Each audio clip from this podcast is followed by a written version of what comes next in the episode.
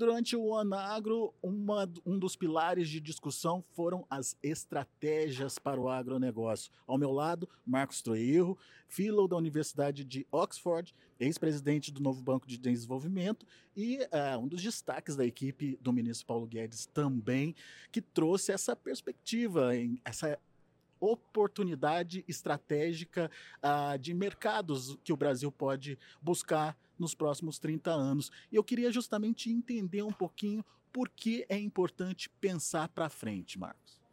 Porque hoje o mundo passa por uma mudança muito significativa, no sentido de que as maiores economias emergentes, China, Índia, Indonésia, serão os grandes responsáveis pelo crescimento da economia global. E, em geral, quando você tem um crescimento tão vertiginoso a partir de uma renda per capita tão baixa, a história mostra que a renda adicional vai para o consumo de alimentos. As pessoas multiplicam a sua ingestão de calorias. Então, isso vai significar uma mudança no perfil global né, pela demanda de alimentos. O Brasil é um dos quatro maiores produtores mundiais é, de comida e, portanto, pode se beneficiar demais dessas novas é, fontes né, de, de, de consumo e o Brasil pode, nesse sentido, acumular sucessivos e robustos superávites comerciais no seu comércio exterior, é, no agronegócio. Você fez até uma comparação entre G7 e E7, é, tratando aí da diferença dos é, gastos hoje é, desses países que compõem esses grupos. Explica um pouquinho melhor para a gente é, a importância de se conhecer quem são os nossos possíveis potenciais compradores. É porque é, tradicionalmente a gente fala do G7, né, o grupo de sete países industrializados, Estados Unidos, Japão, Alemanha, França, Reino Unido, uh, Itália e Canadá. Só que hoje, se você levar em consideração o que eu gosto de chamar de E7, as sete maiores economias emergentes do mundo, China, Índia, Brasil, Indonésia, Rússia, uh, México e Arábia Saudita, o E7 já tem no seu conjunto um produto interno bruto somado, medido pela paridade do poder de compra, uh, cerca de 20% maior do que o G7. Então, se nós associamos a essa constatação o fato de que, quando esses países crescem de maneira bastante significativa, aumenta também a demanda mundial por alimentos, então essa presença do Brasil no mundo em que os emergentes crescem mais do que os eh, tradicionais. São países de grande contingente populacional. E nessa escalada da sua renda acabam consumindo mais alimentos, isso significa um, um incentivo marginal muito grande para o Brasil aumentar a sua produção agropecuária, conquistar mais mercados externos e, portanto, acumular é, superávites comerciais que podem se tornar o colchão de recursos né, com o qual o Brasil faz a grande agregação de valor da sua economia. Isso é já para os próximos 30 anos? Já dá para pensar nesses mercados já e trabalhar esses mercados já nos próximos 30 anos? Eu diria que essa já é uma realidade, é uma realidade que vai se expandir. Eu, eu dei aqui durante a conferência uh, do Anagro o exemplo do nosso comércio bilateral com a China. Né? Em 2001, por exemplo, uh, a soma de exportações e importações entre Brasil e China dava um bilhão de dólares por ano. Hoje a corrente comercial, o comércio exterior Brasil-China, é de um bilhão de dólares a cada 60 horas. Né? O Brasil está exportando praticamente 100 bilhões de dólares ao ano para a China. É, nós ainda nem começamos a explorar o potencial como deveríamos de mercados como a Índia, a Indonésia, o Vietnã, ou seja, países que têm grande taxa de crescimento econômico e também um contingente populacional é, é, enorme. É, essa é uma característica, a meu ver, que só vai continuar e que pode ser um, um, risco ou pode ser uma oportunidade. Pode ser um risco no sentido de que nós não fazemos a, a nossa lição de casa na atração de investimentos para melhorar a nossa capacidade de armazenamento, de, de, de transporte uh, até o porto, de capacidade portuária, ou seja, todo o complexo logístico.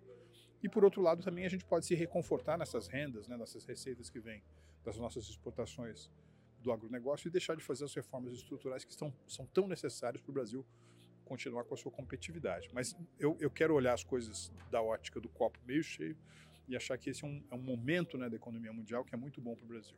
Você falou da China. Há quem diga que a gente já tem um certo limite aí de, de negócios com a China. Tem ainda potencial para expandir esse mercado? Sem dúvida alguma. Ou seja, tradicionalmente, se a gente olhar a, a trajetória né, das nossas exportações para a China, nós vamos perceber que nós temos acumulado mais ou menos, nós temos representado mais ou menos 4% das exportações, uh, perdão, 4% das importações totais da China. Então, conforme a, a, a, economia chinesa continua a crescer, ela é uma economia hoje de 19 trilhões de dólares, caminhando aí a passos largos para se tornar a maior, maior economia do mundo nos próximos 10 anos, esses 4% representarão somas, somas cada vez mais é, é, impressionantes. E agora eu acho também que nós temos que conquistar mais mercado, dizer, não podemos nos, nos, contentar apenas com essa faixa, que é uma faixa quase que eu diria que inercial, né, de 4%.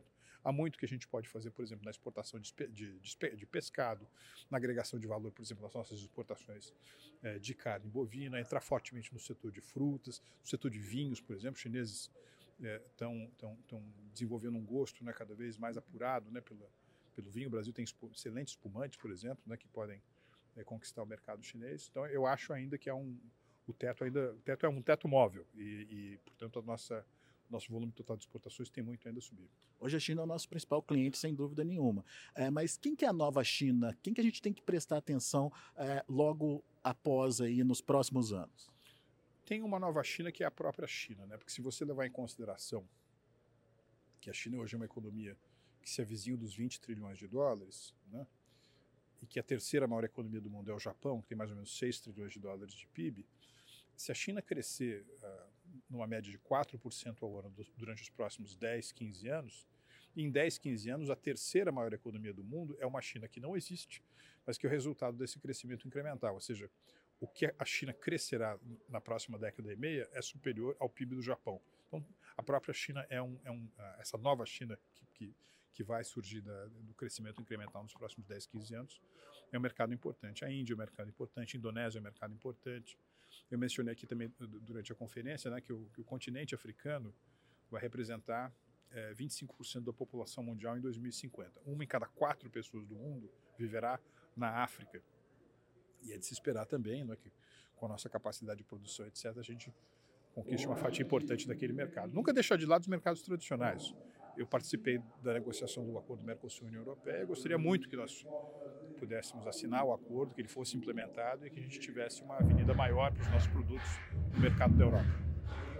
Só para a gente finalizar, o mundo está crescendo, vai precisar de alimentos. O produtor que hoje está preocupado principalmente com essa questão do, do, preço, do excesso de oferta que se formou aí nos últimos anos e a pressão que ocorreu aí nas commodities. É passageiro isso, então, mano? Sim, não, esse é um tema pontual, é um tema do ciclo de negócios, está associado também a uma, uma série de, de, de eventos né, no conjuntura que eu acho que não se repetirão. A tendência mundial é de consolidação da demanda, uh, preços lá em cima, mercados cada vez mais demandantes, de modo que o futuro para o agronegócio brasileiro é brilhante. Aí então, oportunidade de negócios para o Brasil. É muito importante que você, produtor, esteja ligado, esteja trabalhando e produzindo para poder atender esses novos mercados que vêm por aí. Marcos Troirro, obrigado pela sua participação. Até a próxima. E a gente daqui a pouco volta com mais informações.